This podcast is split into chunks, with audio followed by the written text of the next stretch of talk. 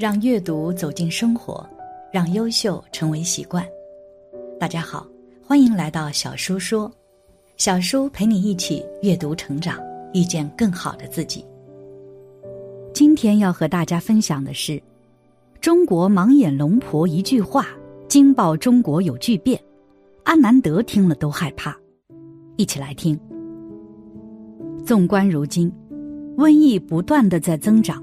死亡人数一直在增加，严重影响社会发展。而更让人害怕的是天灾人祸，比如台湾最近频繁发生地震，损失惨重；还有一些地方局部战争的影响，人民生活在苦难之中，无故遭到伤害。随着时间的增长，人们的生活并没有越来越好，反而愈加痛苦。而危险还在继续。中国有一位盲眼龙婆就进行预测，竟然爆出未来会有巨变，究竟是怎么回事呢？一，这位婆婆是谁？河北保定高阳县有座庙，里面供奉的不是神仙老君，不是佛祖菩萨，而是一位盲眼龙婆。我们知道，庙里一般供奉的都是神佛。或者名留青史的人物，要么能满足人的愿望，要么曾有过大贡献，不然不会进入到庙宇中。可这位名不见经传的盲眼龙婆是靠什么让人供奉的呢？这要从婆婆本人说起。婆婆活动于上世纪三四十年代，传说她居无定所，常年居住在佛堂寺庙里，有时也会借住农家。不知多大年纪，但很多人都声称见过她。婆婆走在路上时，身上会背个深色包裹，里面装着香火，手里会拿根棍子用来探路，一边走一边嘴里还小声嘀咕。那时人们听不懂她嘀咕的内容，就把那些当成了疯话。那么这些疯话是什么时候开始被人相信的呢？这得提到两件怪事儿。第一件怪事儿，婆婆因怪异的举止，走在路上的时候，常常会引来一些异样目光，自然也就免不了被人骚扰。这天，婆婆在路上走着，一个小混混堵住了她的去路，言语更是肆意辱骂。一旁围观的人们想要上前阻止，可又担心混混的报复。就在此时，婆婆盯着小混混看了一会儿，哑着嗓子道：“骂了我，明天就有大灾等着你。”这也许是婆婆的诅咒，可小混混并不在意。听到婆婆的话后，小混混更加气愤，不仅继续对婆婆进行辱骂，还动起了手。最终，婆婆伤痕累累，而小混混扬长而去。事情到这里。人们本以为就结束了，认为婆婆的诅咒不过是一句疯话。可令人胆寒的是，几天后小混混就发生了意外，落下山崖，死于非命。起初人们都以为这不过是巧合，虽然有所顾忌，但抱有怀疑态度的人占多数，觉得这可能只是个意外而已。然而不久之后，第二件怪事出现了。这一次，人们对婆婆的话彻底深信。第二件事，主角是一群土匪。有天，婆婆在寺庙上香，一群土匪闯进来，不仅抢劫了所有香客，还滥杀无辜。当丧心病狂的土匪让婆婆交钱时，婆婆转身用她的拐杖指着土匪道：“你们伤天害理，马上就会有鬼差收你们。”土匪们听后哈哈大笑，没有人将他说的当真。但土匪抢劫了香客后，政府马上组织了剿匪队伍。没过多久，这些土匪全部死在了刑场上。经过这两件事，人们惊异于婆婆的诅咒能力，开始回想婆婆说过的疯话，渐渐收集成了七条预言。而这七条预言中的六条。也如同人们所想象的那样，一一得到应验。因此婆婆死后，人们为她修建了一座庙宇，前来祭拜的居民络绎不绝。二，七句预言。婆婆留下的第一句预言：“中华民国大改良，拆了大寺盖学堂，怎样拆的，怎样盖上。”这句话不难理解。民国时期大兴教育，民国元年，政府颁布了人子癸丑学制，确立了小学、中学、大学制度。由于教育资源紧张，许多寺庙被拆了当学校，这便是。拆了大寺盖学堂。进入到新中国后，国家要发展经济，开发旅游资源，于是学堂又改回了寺庙。这就是怎样拆的，怎样盖上。第二句预言是：花钱没有眼儿，抽烟没有杆儿，穿鞋没有脸儿。大家都知道，自秦始皇统一中国后，书同文，车同轨。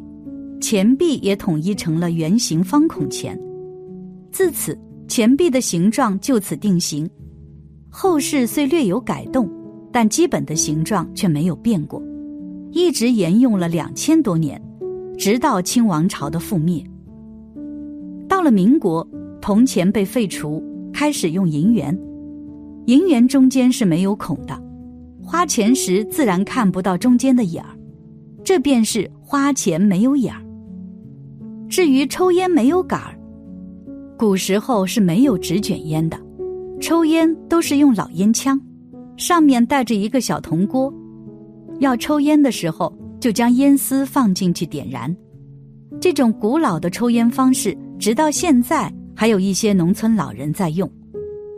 但随着纸卷烟的流行，带杆的烟枪逐渐消失，所以抽烟也就没有杆儿了。旧时代的落幕不仅仅表现在抽烟上，我们脚上穿的鞋子也一样。从前的鞋子都是自己家做，现在大家鞋子都是买。夏天会穿露脚趾脚面的凉鞋，鞋脸也就是鞋面，凉鞋没有鞋面，正好应了那句话：穿鞋没有脸儿。第三句话，拿着儿女当亲娘。这句话常常被人们拿来讨论，在网络上经常是热门话题。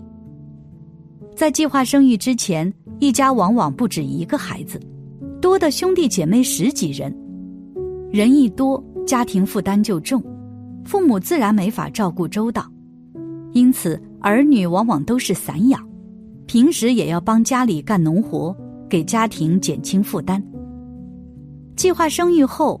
许多家庭只有一个孩子，自然有足够的精力照顾，加上生活水平的提高，也不用孩子去干活，孩子在家中就如同小公主、小王子。正如婆婆所说，父母对待孩子可不就像是亲娘吗？第四句预言同样说的是生育，不过是从家畜说起，敲骡子、敲马，还要敲人。敲这个字是指去世，也就是阉割，本意是用在动物身上，可这句话把人也加上了。听到这句话，我们不难想到，这指的是后来的计划生育政策。从一九八二年开始，计划生育政策成为中国的一项基本国策。从夫妻双方只准生一个子女，到开放二胎、三胎，近年来。计划生育政策已经发生许多变化，同时随着生育成本的增加，现代人生育观念也发生变化，不再以多子作为生育的目标，甚至还有人选择丁克。第五句，盖屋不用驮，媳妇使着婆；盖房不用梁，媳妇儿当亲娘。这句话和许多已婚女性有关。说的是当今的婆媳关系。我们知道，过去媳妇儿嫁到婆家，不但要侍奉丈夫，还要侍奉婆婆。婆婆说什么，媳妇儿就要听什么。随着封建婚姻的解体，现代婚恋观念深入人心，传统婆媳关系已荡然无存。现在年轻人多是独生子女，父母都不想孩子受苦，在家里都是宝贝儿。女儿出嫁后，自然也不会让女儿在婆家受苦，因此渐渐婆媳关系逆转，开始有媳妇儿做主。而现在的房子都是钢筋水泥建造，自然不需要老式的凉坨。这第六句话就简单了：楼上楼下灯头朝下。从前老百姓大多住土房子，点的油灯，灯头自然朝上。新中国成立后，人们生活水平提高，土房子换成了社区楼房，油灯换成了电灯，电灯吊在上面。灯头朝下，因此这一条同样被婆婆说中。最后一个预言则是重中之重，前面几句预言是过去几十年的事情，而且都已经应验。这一句似乎是在告诫世人即将面临巨大的灾难：尸骨成山，血流成河，敲了又敲，逃了又逃，粗罗筛了细罗胆。十人就有九人死，剩下一人当神仙。我们看如今，似乎就如预言一样，一步一步的实现。首先，我们从瘟疫来看，各个地方瘟疫死亡人数每天都在增加。比如美国，据数据显示，美国平均日增确诊病例约四点七万例，平均日均死亡病例约三百五十例。还有台湾瘟疫也是一直在增长，而这一切就如蝴蝶效应，一环扣一环。因为瘟疫影响了经济社会的发展，其次局部冲突，一些地方因为宗教文化以及民族等因素下，冲突在不断的升级。记得看到一则视频，里面是一位父亲在跳舞。他的女儿遇害，本来他想等自己的女儿结婚的时候和他一起跳，但是最后什么都没有。还有在巴以冲突中，已经造成了四十三人死亡，三百多人受伤。另外是天气的影响。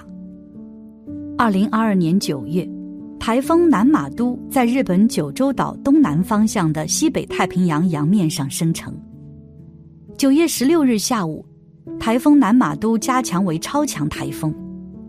这一年的夏季，我们还经历了极端高温的袭击，世界多地的高温突破历史极值。欧洲遭遇了五百年一遇的干旱，北美很多河流因为干旱而干涸，巴基斯坦则遭遇了罕见的大洪水，超过三分之一的国土受到影响。可见，如今发生的一切。正如预言所说，变得越来越糟糕，心情也受到了影响，变得恐慌抑郁。而面对这样的情况，如果我们继续增长自己的贪欲，不反省，不尊重别人，盲眼龙婆所说的未来将会很快展现在我们面前。感谢你的观看，愿你福生无量。今天的分享就到这里了。希望你能给小叔点个赞，或者留言给出你的建议。别忘了把小叔分享给你的朋友，让我们一起成为更好的自己。还没有订阅小叔的朋友，一定要记得订阅哦。我们下期不见不散。